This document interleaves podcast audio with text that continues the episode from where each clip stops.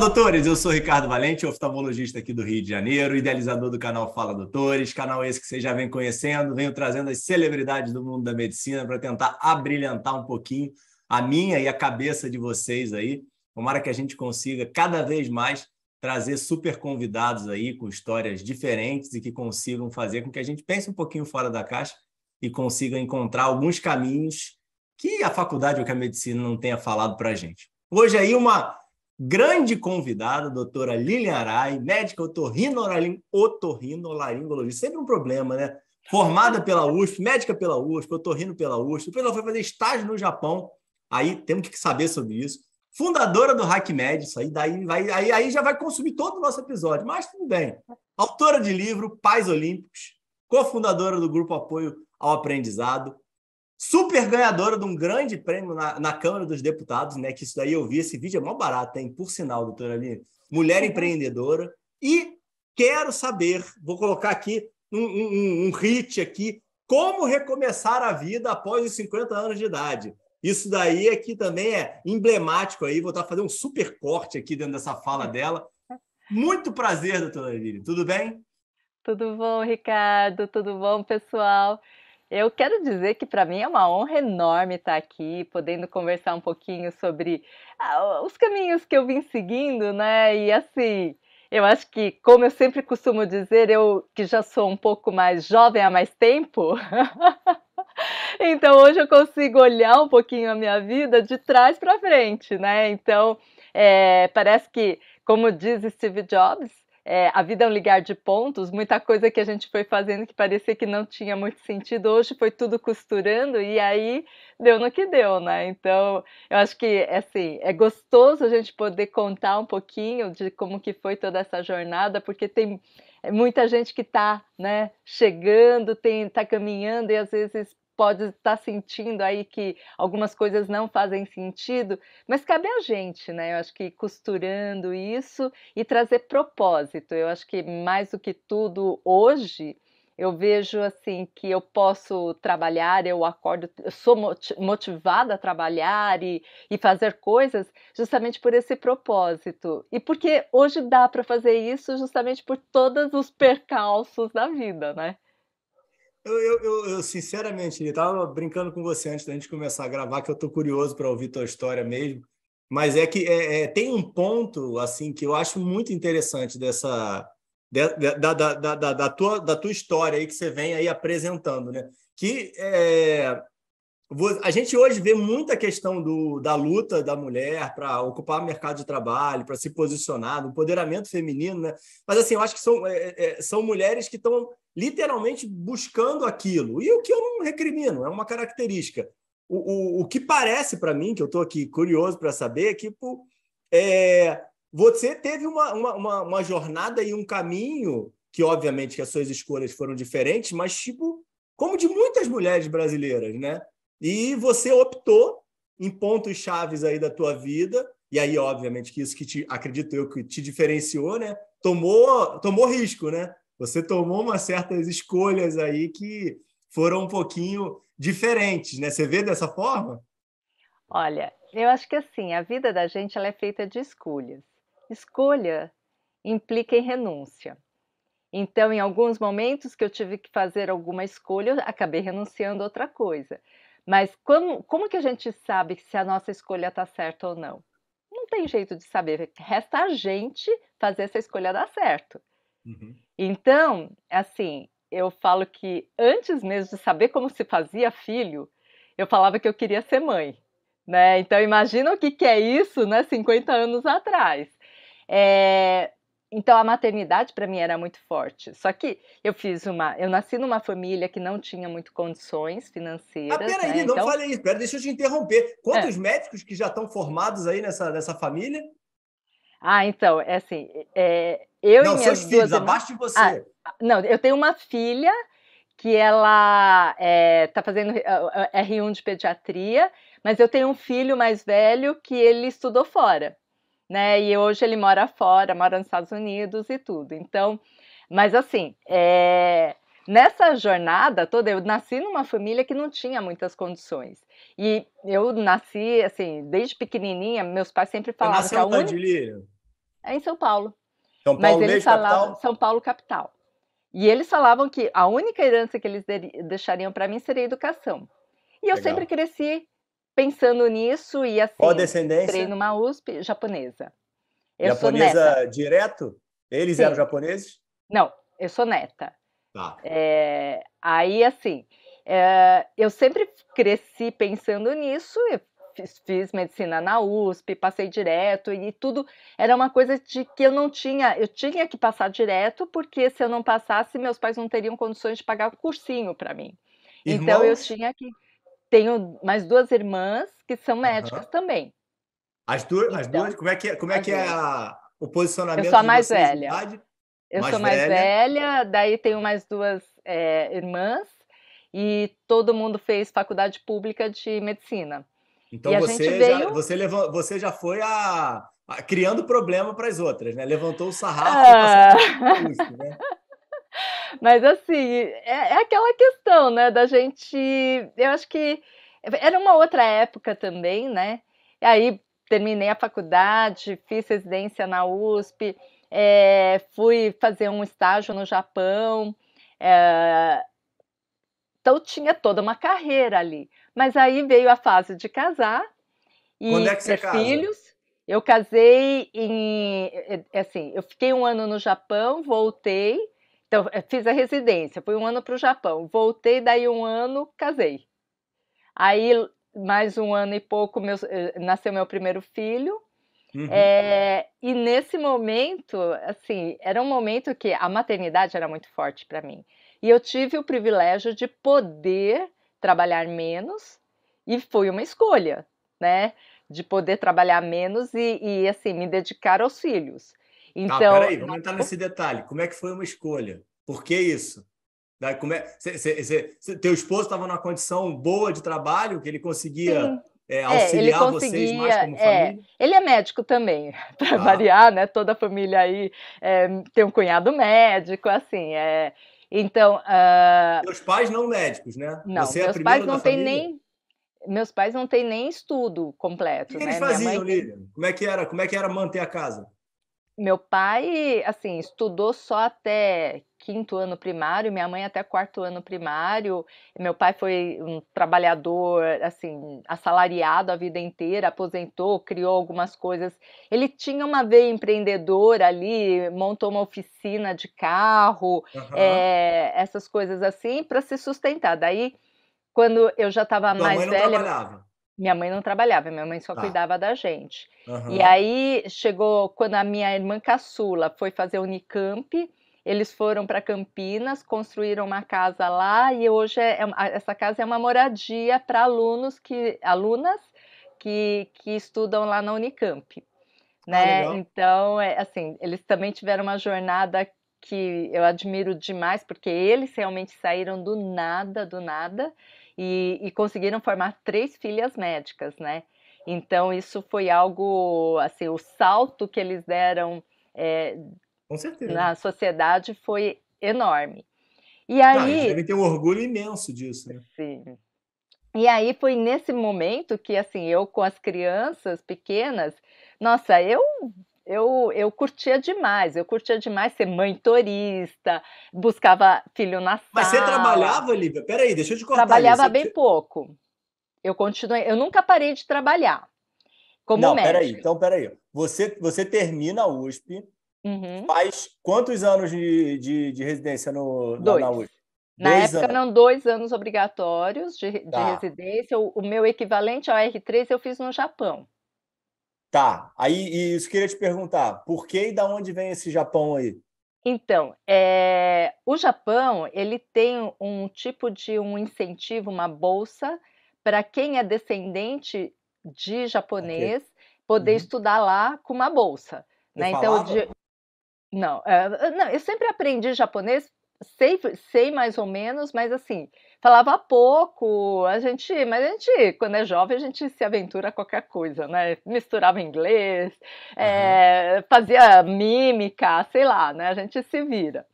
É, e aí, é, na, eu fui para o Japão numa época que não tinha internet, que não tinha, né? Então era uma é outra é fundamental situação. de contextualizar, né? Exato, né? Eu mandava carta para e a carta demorava 20 dias para chegar lá, eh, pra, eu estava no Japão para chegar aqui, mas 20 dias para ela voltar a resposta, né? Então era esse nível. Para ligar, era carésima a ligação, uma uhum. fortuna. Eu economizava em comer para poder comprar o cartão de telefone para poder falar com, a, com, os meus pais, porque eu estava muito carente lá e eu preferia economizar em comida para fazer uma ligação.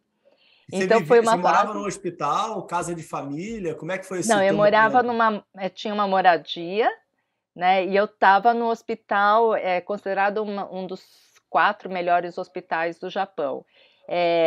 Estava é, trabalhando dentro da área de otorrino, mas o povo lá trabalha demais. Assim, a gente saía, voltava muito tarde, era muitos trabalhos, era assim, eu estava num ritmo bem acelerado e assim, teve, foi meu primeiro Natal branco, mas foi um Natal branco tão, tão triste, sabe? Porque lá não é um país é, cristão.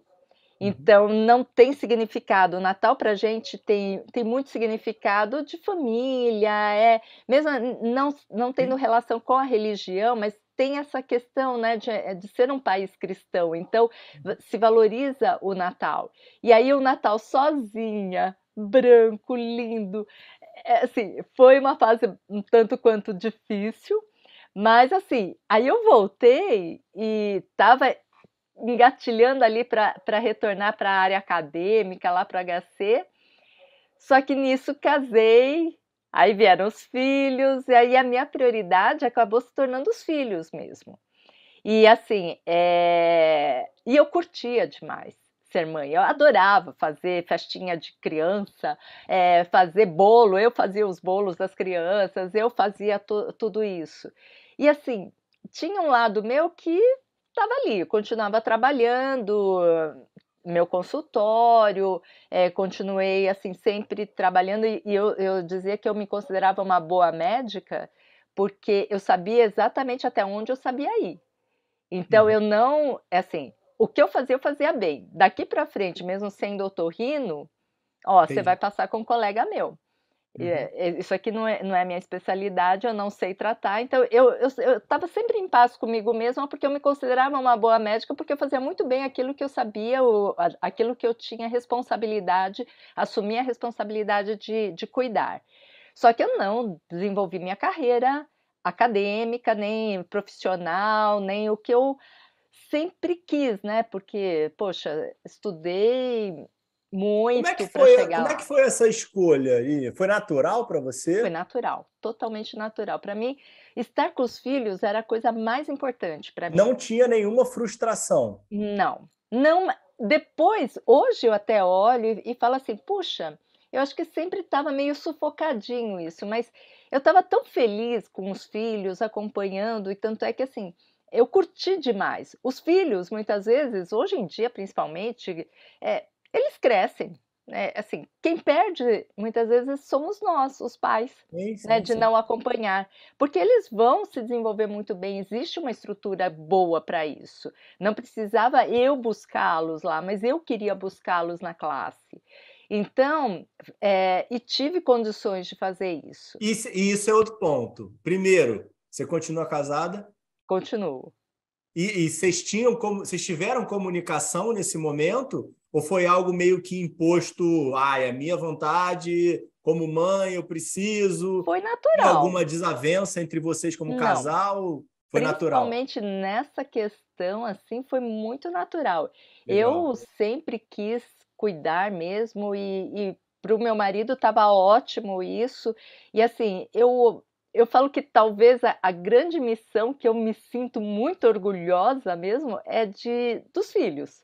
Eu uhum. acho que eles trilharam bons caminhos, mantiveram essa questão de educação era é, é, a coisa mais importante. Então meu filho mais velho ele acabou é, uma, com 13 anos ele disse que queria estudar fora, fez faculdade nos Estados Unidos, passou em, em 13 cinco... anos ele falou isso? Ele falou com 13 anos. E foi? Ele Foi, foi para a Caltech, ele passou em cinco universidades top americanas, escolheu a Caltech, que, que é que é uma especializada, né, uma das melhores do mundo de tecnologia. Ah, mas aí ele só foi é, quando é, acabou o colégio. Ele falou com 13, é, mas continuou aqui Falou com 13, é.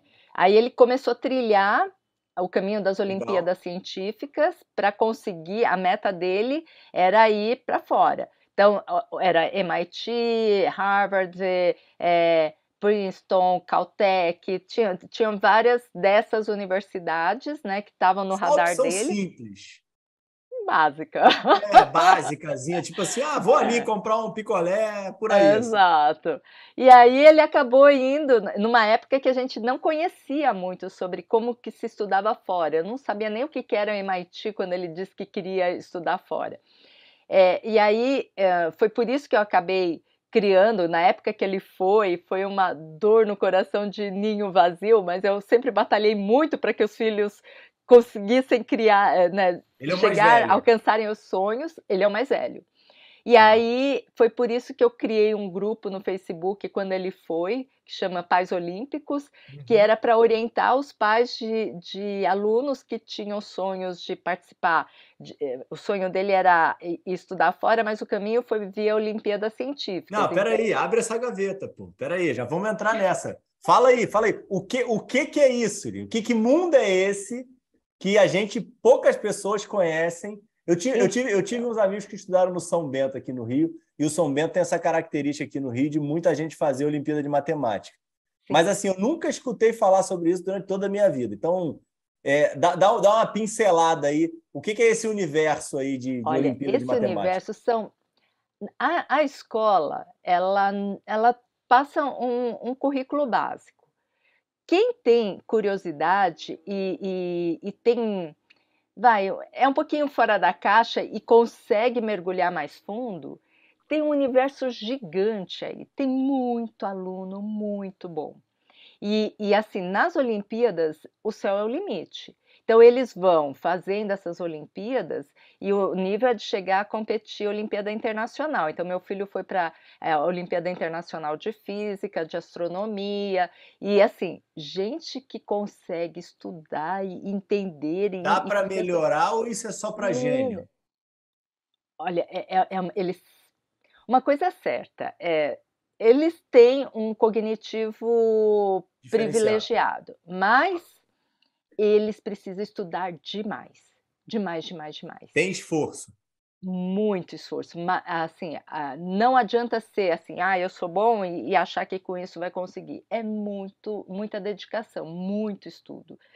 E assim, mas dentro disso, aqueles que têm uma meta, então ele tinha essa meta de, de, de ir para uma Olimpíada Internacional para conseguir entrar numa universidade, ter um bom currículo para conseguir entrar numa boa universidade americana. E foi o que ele fez. O propósito que você começou a falar, né?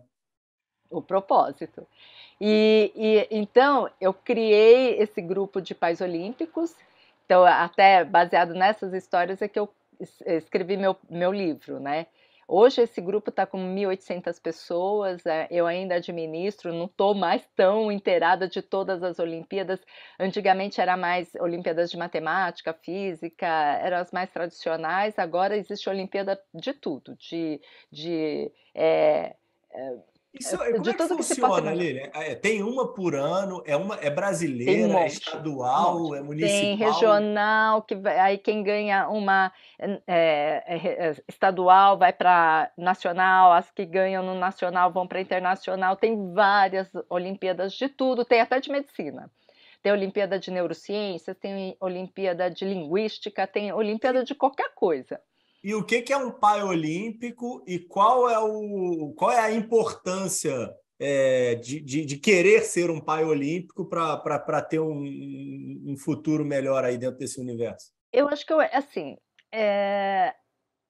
o meu papel foi o contrário. Ele foi seguindo por um caminho de Olimpíadas e aí eu dava estrutura para ele. Então, não é a gente que, que impõe, mas, assim, é valorizar. Né? Então, eu acho que quando a gente começa a valorizar as conquistas, o quanto é importante estudar, assim, o quanto o estudar abre portas. Eu falo que assim, a, o estudo é só um caminho é, que vai abrir grandes portas de oportunidades. E esses alunos que se dedicam, que vão atrás, que batalham por isso, nossa, hoje estão super bem colocados aí na carreira, na vida.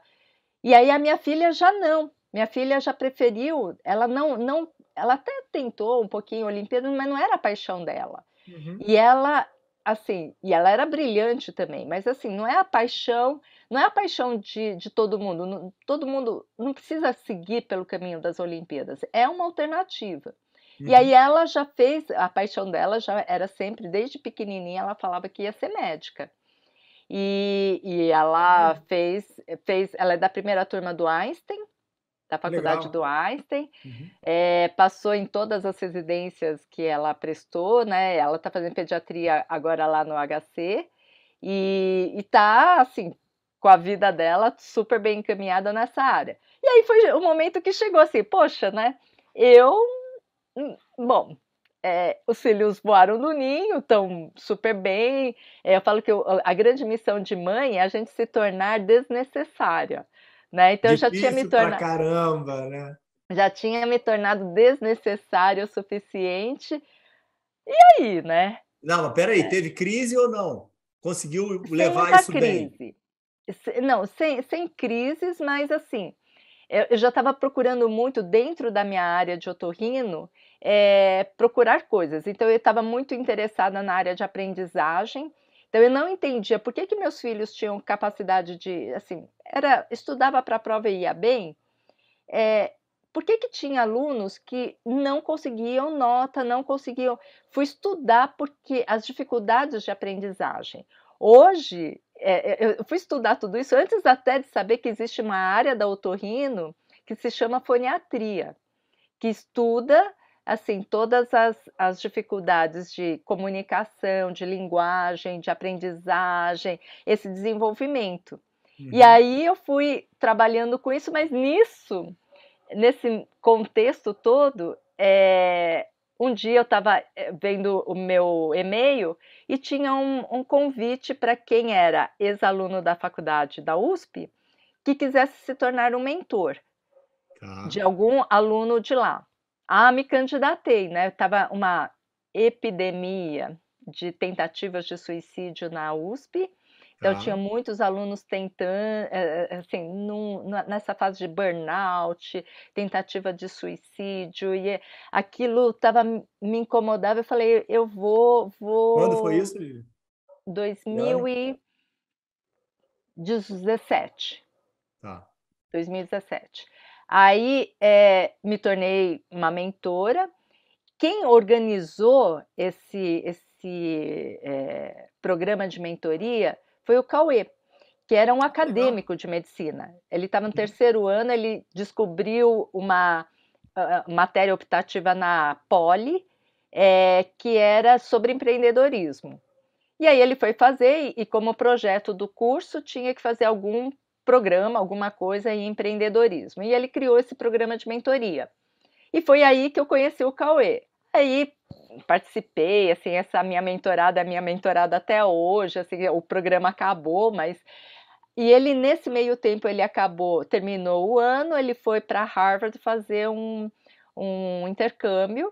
Uhum. Lá ele conheceu o MIT Hacking Medicine, que era um projeto de um hackathon na área da saúde. Uhum. E aí ele lá ele ficou encantado com o projeto e quis voltar para o Brasil para trazer o, o, esse modelo de hackathon para o Brasil. Quando ele chegou, assim, ele me contou, nossa, eu fiquei assim extremamente empolgada com isso. Aí, assim, é, ele falou, vamos fazer, vamos, eu topo.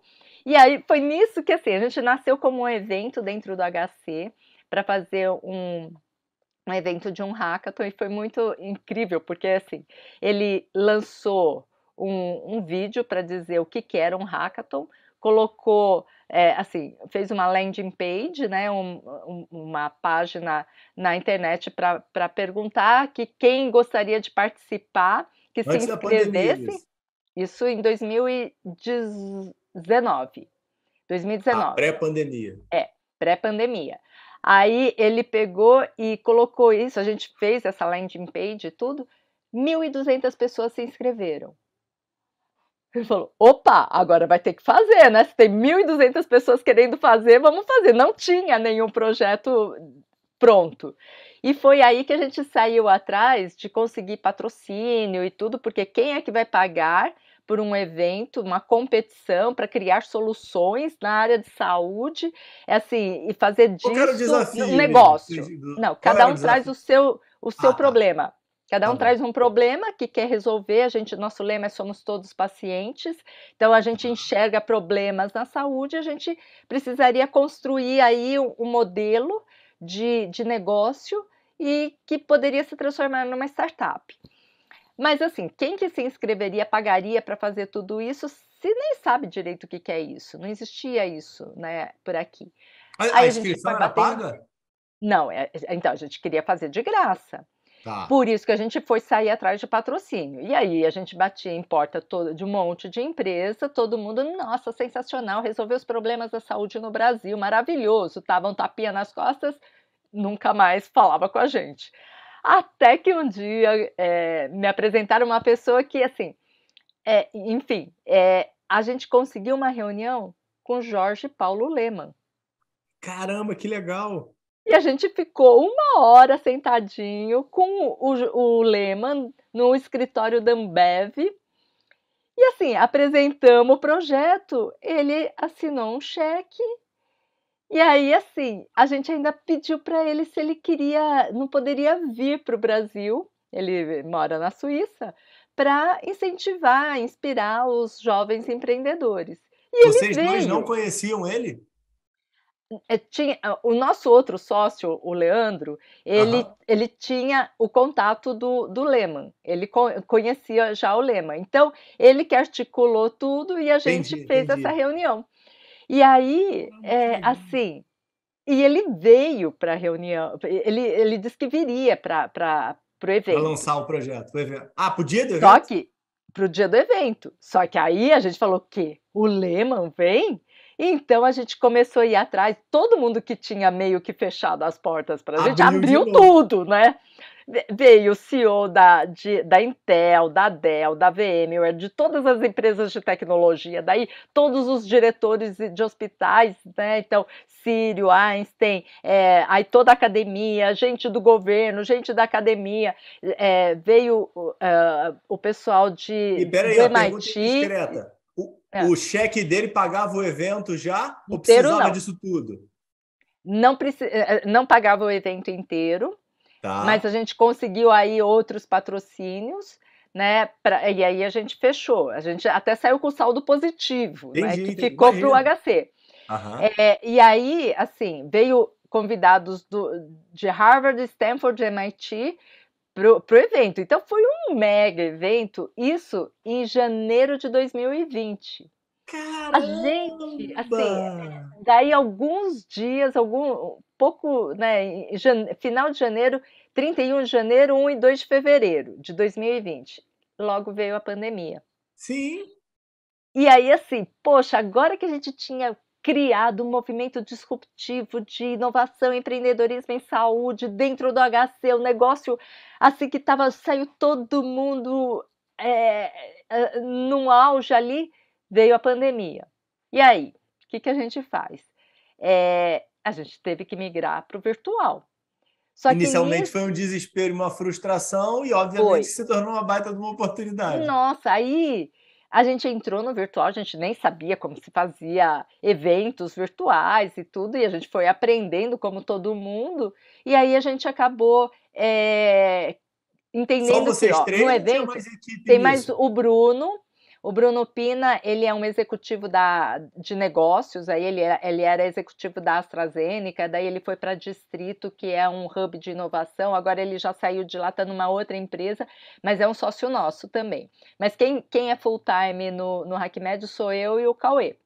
Tá. É, aí, assim, a gente entendeu que, opa, peraí, em três dias a gente não monta uma startup. Então, vamos, vamos apoiar esse, esses projetos, é, encaminhar e trabalhar juntos. Então, a gente criou um programa de inovação de quatro meses. E aí, terminava o programa de inovação de quatro meses, é, essas startups, ainda esse não, não eram nem startups, esses times, eles não estavam prontos para o mercado. Então a gente continuou com outro pro, programa, que a gente chama Founders to Founders, para acompanhar essas startups a chegarem ali, abrirem o CNPJ e começarem a, a, a vender. Aí a gente entendeu que, peraí, chega um momento que eles vão precisar de dinheiro, porque assim, é, vai no começo todo mundo fazendo, levando em paralelo, mas chega um momento que vai precisar de dinheiro. Opa, quem que vai investir nesses, nessas startups tão early stage? Vai precisar de um grupo de anjos. Então uhum. a gente criou, entendeu que, poxa, os médicos, eles têm, não tem médico extremamente rico, talvez, pela própria medicina, né? Mas assim, o médico tem um, um, um dinheirinho ali e ele pode se dar o luxo de ter um dinheiro que ele pode perder. Investir em risco. E se vai investir em risco, ah, que, que use esse dinheiro para algo na saúde. Então, e ele tem muito know-how sobre a saúde, porque o, o jovem empreendedor, que, quem vai empreender, é, assim, em geral é mais jovem, não tem toda a vivência que a gente tem na área da saúde. Sim. Então, o médico se torna um bom é, investidor anjo, é o que a gente chama de smart money. Né? Então a gente consegue não só colocar o dinheiro, mas colocar um know-how também, em troca de um pedacinho da, da, da, startup. E hoje em dia todo mundo quer ter uma startup para chamar de sua, né? Então uhum. a gente entendeu que, opa, a gente tem um outro campo aqui para atuar, de formar bons investidores. Então a gente criou o nosso outro braço de, de atuação, que é uma venture, que a gente ajuda a construir a empresa, co ah, coloca o investidor anjo, e hoje a gente já tem a, a, uma, uma das nossas startups que nasceu no nosso primeiro hackathon, ela já está investida pelo nosso grupo de anjos, é, a gente levantou 200 mil, colocou nessa startup e ela já está vendendo, já está aí no mercado. E assim, junto com ela, a gente está com umas 10 startups que nasceram no nosso ecossistema. E estamos, assim, é, é, até semana que vem vai ter até um evento para a gente atrair mais investidores, porque a gente vai lançar um segundo bet agora para uhum. investir numa, nesse outro grupo de, de startups. E a gente está tentando é, trabalhar aqui para justamente criar é, esse movimento de empreendedorismo na saúde. Então, o que, que a gente enxerga? Assim, a saúde tá, tem muito problema, muito problema. E se a gente só ficar aqui apontando, ah, isso não funciona, aquilo não funciona, não vai, não vai levar a nada. E a saúde do jeito que está, está insustentável. Então, Sim. quem melhor do que nós que conhecemos, que estamos aqui dentro, de tentar é, criar soluções e fazer essas soluções ter um bom modelo de negócio e que monetizem e que traga muito dinheiro para todo esse sistema. Né? Então é isso que a gente vem construindo é, com o HackMed.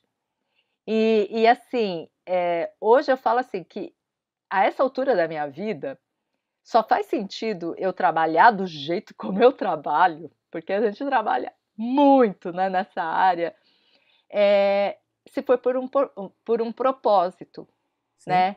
Então, é, hoje eu vejo assim o quanto de impacto a gente pode trazer se a gente começa a trabalhar da forma como, como a gente puder aí, ajudando as empresas a, a, a crescerem. Na verdade, o empreendedorismo é quem vai tirar o Brasil do buraco, porque ele que vai gerar empregos, vai gerar dinheiro, vai gerar dinheiro que as pessoas podem comprar outros produtos e, e, e, é isso que vai fazer a máquina girar. Então a gente fica aqui no cantinho da gente, né, fazendo o nosso trabalhinho, mas entendendo que isso vai gerar um impacto. O modelo é, de negócio, no ponto de vista de você, está pronto já ou é ainda muito vivo ainda? Ele ainda está em eterna transformação? Como é que você vê do HackMed? Do HackMed? Isso. Constantemente mudando a cada dia, né? Isso é o um modelo de qualquer startup, né? Então a gente o tempo inteiro crescendo, construindo, aprendendo, medindo, melhorando, né? Então a gente está o tempo inteiro melhorando, crescendo e, e, e buscando. Mas e uma coisa muito legal assim é, é como tem gente que realmente também tem essa vontade, sabe? A gente às vezes olha, né, o cenário da saúde, vê muito médico já desolado, muito médico assim só trabalhando porque assim, ah, é correndo atrás do próprio rabo, né? Aquela coisa de é, ter, ter, um monte de dívida, então trabalha demais e aí faz uhum. mais dívidas e trabalha demais e, e fica nessa coisa.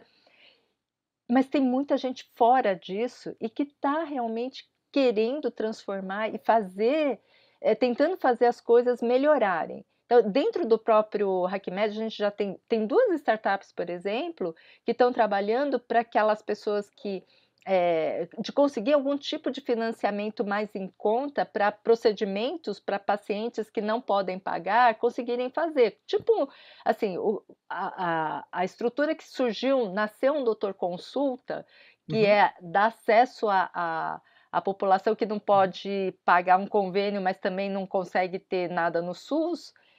É, assim, tem, tem vários, várias propostas de health fintechs, é, de, de propostas de, de como trazer um, um é, tecnologia para aquilo que a gente faz de uma forma muito ainda manual. Então tem muita coisa surgindo e como é gostoso, né? A gente ir crescendo, entendendo que a tecnologia ela está sendo só uma ferramenta.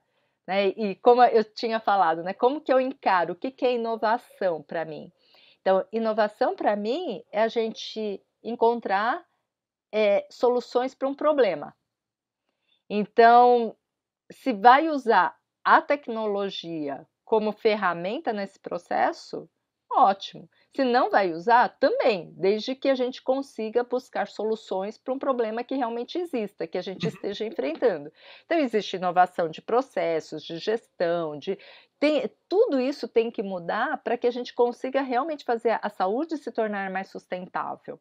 Uhum. Né? Então, é, é um pouco disso que o HackMed trabalha. Né? E então, como é que então, são os prazos, William? Vocês fazem evento uma vez por ano, mais de um evento?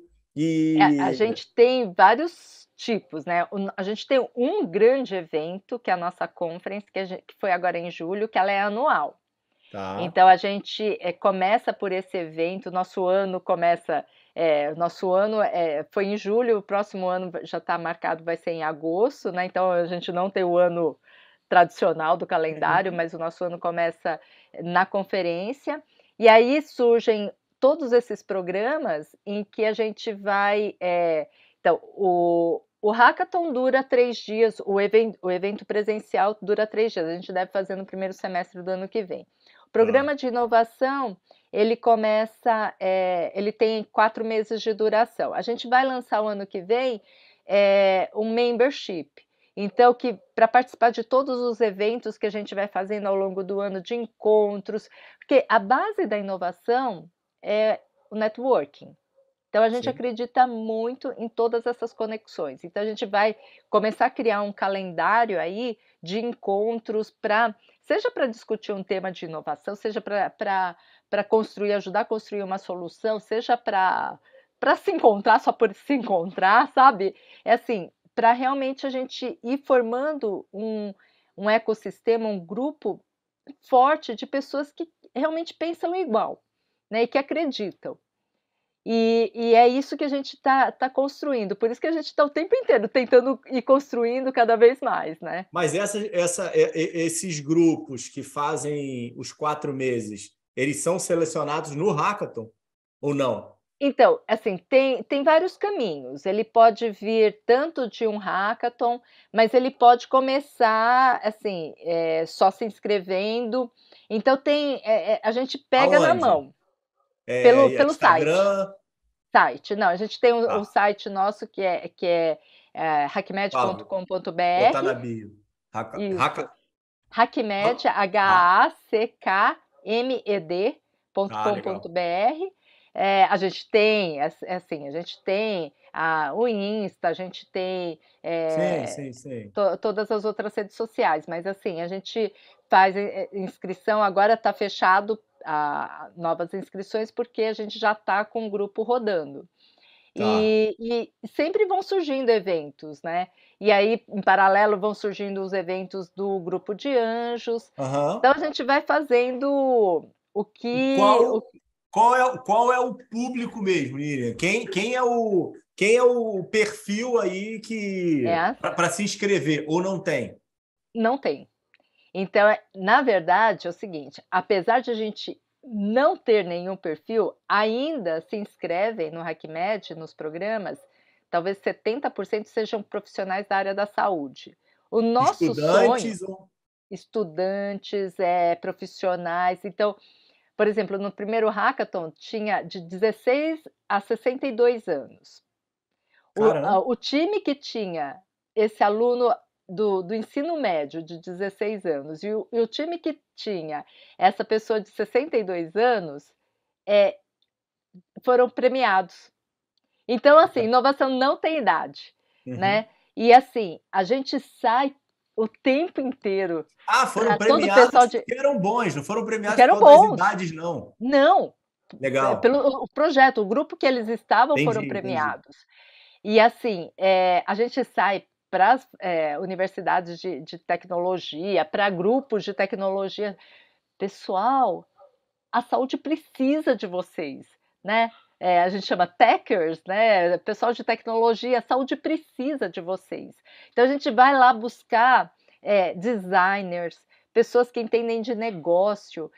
O ideal seria lá no MIT, o original do, do, do nosso hackathon, que inspirou o nosso hackathon, lá eles colocam 25% das pessoas da área da saúde, 25% de tecnologia, 25% de negócios e 25% de é, design. Não, negócios, tecnologia, saúde e designers. Uhum. Porque é assim que a gente consegue construir é, com essa equipe mais multidisciplinar, a gente consegue construir soluções melhores.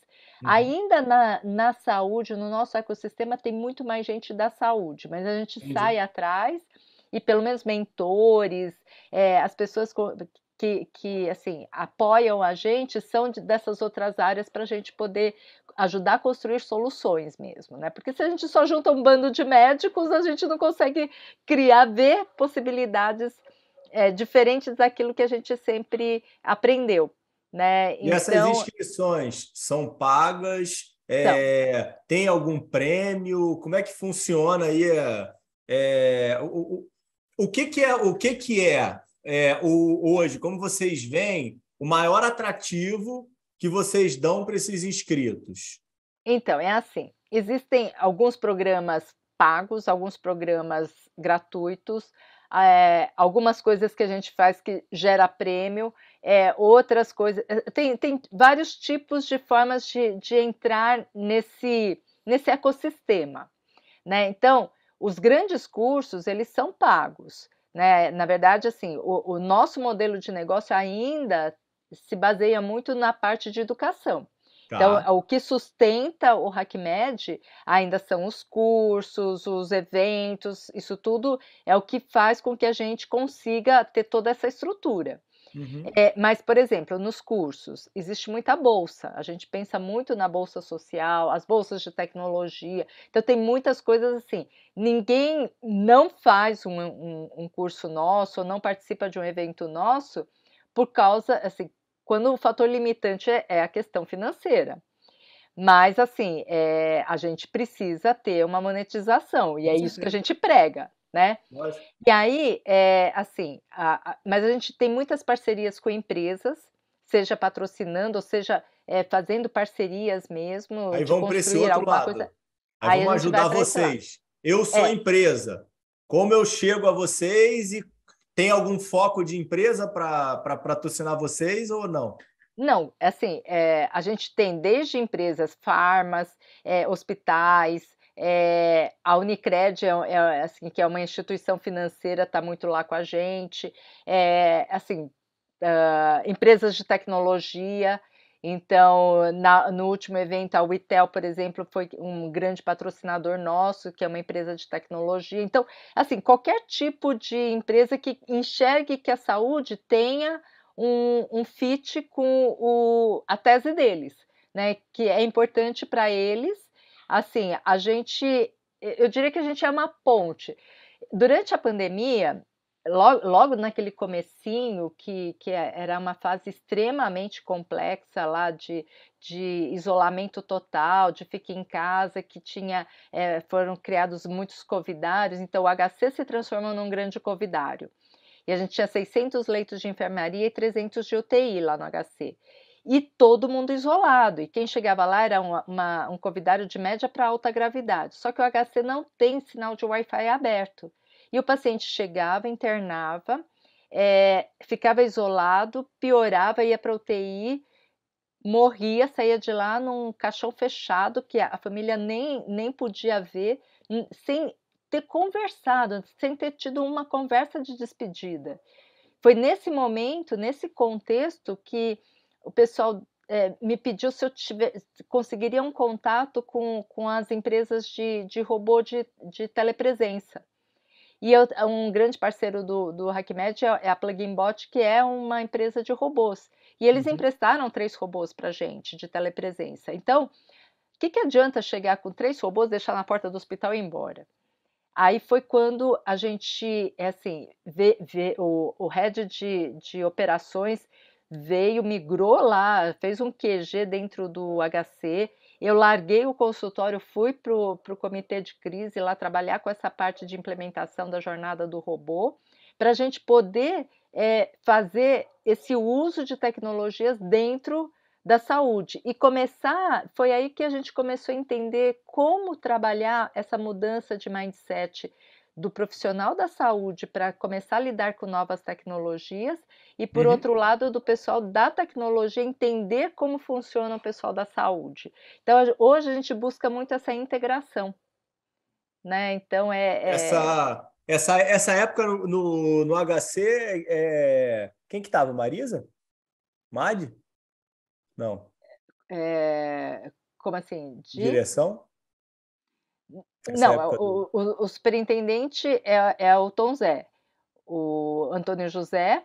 Uhum. Aí, é, aí tinha todo um comitê de crise, é, que a Heloísa Bonfá que estava tava liderando. Ah, era a Heloísa que estava liderando, né? Entendi. Isso.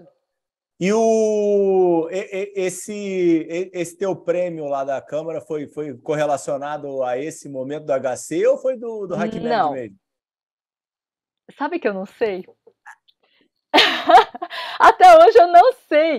Quando eu recebi assim, a indicação, eu, eu virei assim, eu, eu achei que era, era trote, né?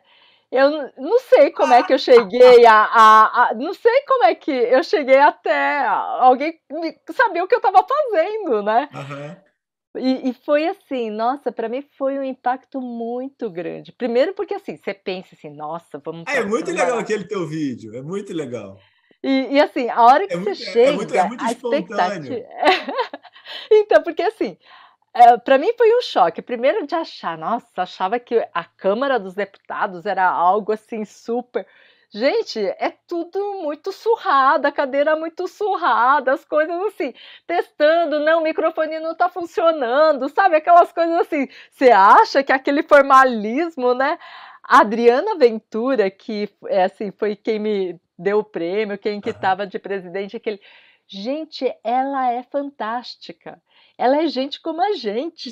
e assim, é, é, e é uma assim, né, que às vezes a gente acha que o político e tudo que eles precisam trabalhar, a forma como eles trabalham, a forma. Você começa a olhar para a política, realmente a gente precisa, a gente. Estamos agora a, a alguns dias da eleição, como a gente precisa dessas pessoas que estão trabalhando lá. Vai se candidatar, as coisas doutora Não.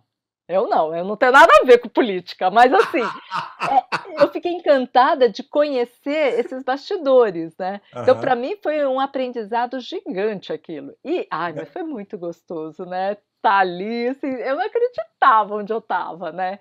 E entender, assim, né, que a força como essa coisa do, da mulher empreendedora, né? É, e da gente, depois do, de uma assim, eu, eu não tenho nada de, de, de, perfil de empreendedor. Normalmente empreendedor é mais jovem, é homem, é assim, né? Tem, não é, é uma coisa que eu sempre falo, né? Que japonês tem, tem poucas mulheres líderes japonesas. eu acho que talvez um pouco perfil cultural, né? Então, é, assim, eu não tinha nada e eu, de repente eu estava ali, né, mãe, é, recebendo. Não, mas né? isso é muito legal teu, e aí é, é, volta aí para o que você estava falando, a gente como a gente. Uhum. eu acho que isso dá um empoderamento muito grande. Tipo assim, poxa, dá para tentar fazer, né? Poxa vida, obviamente que ela sofreu para caramba. Ela teve um monte de desafio aí que você está contando para a gente na trajetória, mas é, é, eu posso também conseguir, né? Sim, eu, pô, imagina para tua filha, né? Isso é uma coisa muito interessante, né? Porque quando eu comecei aqui no HackMed, é, muitas meninas vieram assim, Lilian, você me inspira. Ai, gente, para com isso. Aquela coisa da, da, da síndrome de impostora. Não, eu, pelo amor de Deus. Aí, uma hora me bateu uma coisa que, assim, a gente precisa de referências. Com e certeza. aí, hoje, eu comecei a, a, trabalhar muito dentro do HackMed com um lado de é, trazer pessoas para elas se tornarem referências.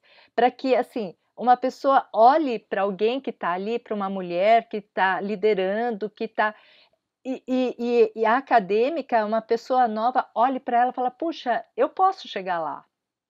Sabe? Uhum. Então, eu acho que tem muito disso né, na, na questão de empreendedorismo, de, de referências, de lideranças, que, que é extremamente importante ter alguém que represente.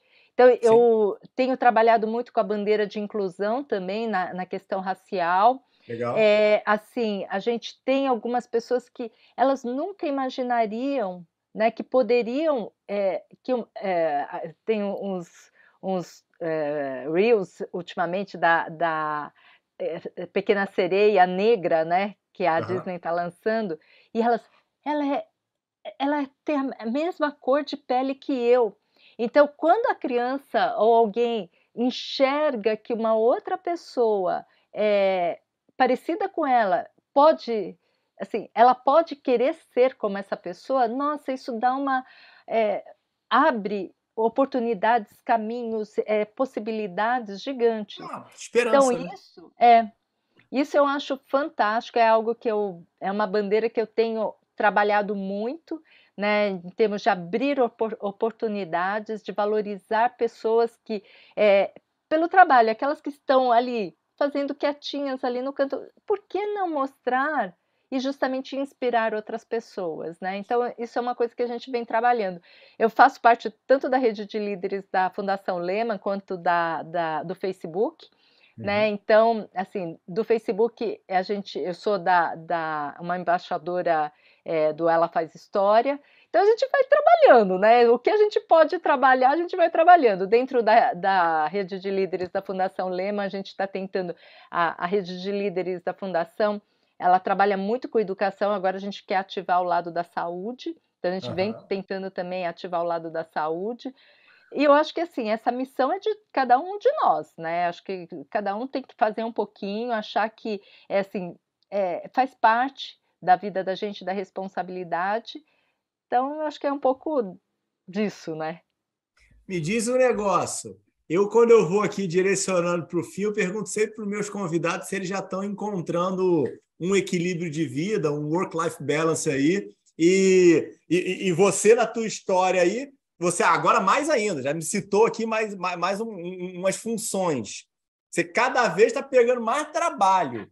Então, cada vez. É, no, no, é, obviamente que a gente sabe que todo mundo tem as mesmas 24 horas, mas é, como é que está sendo esse equilíbrio aí na tua vida? E com esse sorriso. Estamos gravando sexta-feira à noite com esse sorriso maravilhoso no rosto aí, animada e motivada aí por tudo que você está construindo. Como é que está sendo isso? Pegar um monte de coisa e continuar motivada? Tem família ainda? Tudo bem que os filhos aí estão estão com seus caminhos trilhados, mas precisam sempre da mãe, né? Sim, né? É... Ah, não sei, é... eu jogo tênis também, né? Então, de fim de semana jogo tênis. É, de semana faço umas aulinhas ali, tudo para manter, né? É, eu acho que é, não sei, é, é, é, esse propósito, né? Eu acho que é propósito. Então a gente acaba encaixando, né? É, não tenho filhos, mas agora eu sou vó de pet, né? Como a gente vinha falando antes, então Olha, agora tem uma cachorrinha. Não batiu nenhuma vez, hein? pois é, de, tá, tá, tá para lá, né? Mas é, é isso que, assim, eu acho que são essas motivações. O dia dá para fazer coisas, eu acho que a gente consegue, né? Maravilhoso. Me diz o um negócio, é, planejamento estratégico aí para os próximos cinco anos, como é que você está vendo aí? É, fazer três perguntas em uma, o seu pessoal, como é que você vê? O HackMed, como é que, vai, vai, como é que você planeja que ele esteja aí nos próximos cinco anos? E um pouquinho aí da, da saúde, o que, que você acha aí que a gente pode, se Deus quiser, ter novidades aí com empreendedorismo aí, resultados melhores? Bom, é, o HackMed, se Deus quiser, vai estar bem mais tranquilo, as coisas vão estar, tá, a gente consegue ir delegando mais, né? Então acredito aí que a gente vai estar tá nesse começo aqui que tudo depende muito da nossa, é, da minha mão, né? Da, na mão do, do Cauê, aos pouquinhos a gente vai aprendendo aí a delegar e tudo. Eu acredito que a coisa vai estar, tá, a máquina já vai estar tá rodando, né? É, pessoalmente, eu espero assim, daqui cinco anos, quem sabe já talvez venha até até netos, não sei, né? Meu filho casou, Pressão, então hein? é. Mas assim, não é porque é, é, é, fase mesmo, né? Mas assim, espero continuar jogando tênis, continuar com a saúde como como tô bem aqui, tudo, né? E assim, da, espero muito que a saúde no Brasil esteja bem melhor, né? Então, assim, eu, eu acredito que a gente está trabalhando do jeito que está, a gente está tão lá no fundo do poço que assim as coisas que estão surgindo, eu acho que é, vão tem que sair desse fundo do poço, né? Eu acredito que a gente vai estar tá numa fase melhor. Não tem como pensar aí que as coisas vão estar tá piorando. Eu acho que a gente só batalha, só trabalha e, e pensa e, e, faz as coisas com esse olhar positivo, né? Ficar pensando ah, pelo lado negativo e tudo, acho que as coisas não andam. Então, eu realmente acredito que daqui cinco anos, talvez eu tenha mais energia até do que eu tenho hoje, né? Maravilhoso, doutora. É, obrigado de verdade aí pelo teu tempo. Você é uma simpatia. Por isso que conquista tudo aí que você está aí batalhando e conseguindo, tá? Obrigado de verdade aí pelo teu tempo, parabéns demais pelo projeto. Tomara que só cresça mesmo, como vocês estão aí. E foguete não tem ré, né? E é, no, no, se puder ajudar de qualquer forma aí, em termos de divulgação e qualquer é, qualquer ajuda aí é, à disposição, um baita do prazer e uma honra. Cauê, ano passado eu falei bastante com ele, acabou que a gente não, não fechou de gravar. Cauê, olha aí, vai, vou, vou, vou, exigir que você esteja vendo esse episódio até o final, tá? E vamos combinar depois de gravar aí, que eu, que eu já tinha combinado com ele, e acabou que a gente não fez a agenda. Mas muito, muito, muito, muito obrigado, Nina. Foi, foi excelente, parabéns de verdade. Obrigada, obrigada pelo espaço. Acho, acho esse seu trabalho de pegar e valorizar pessoas, né?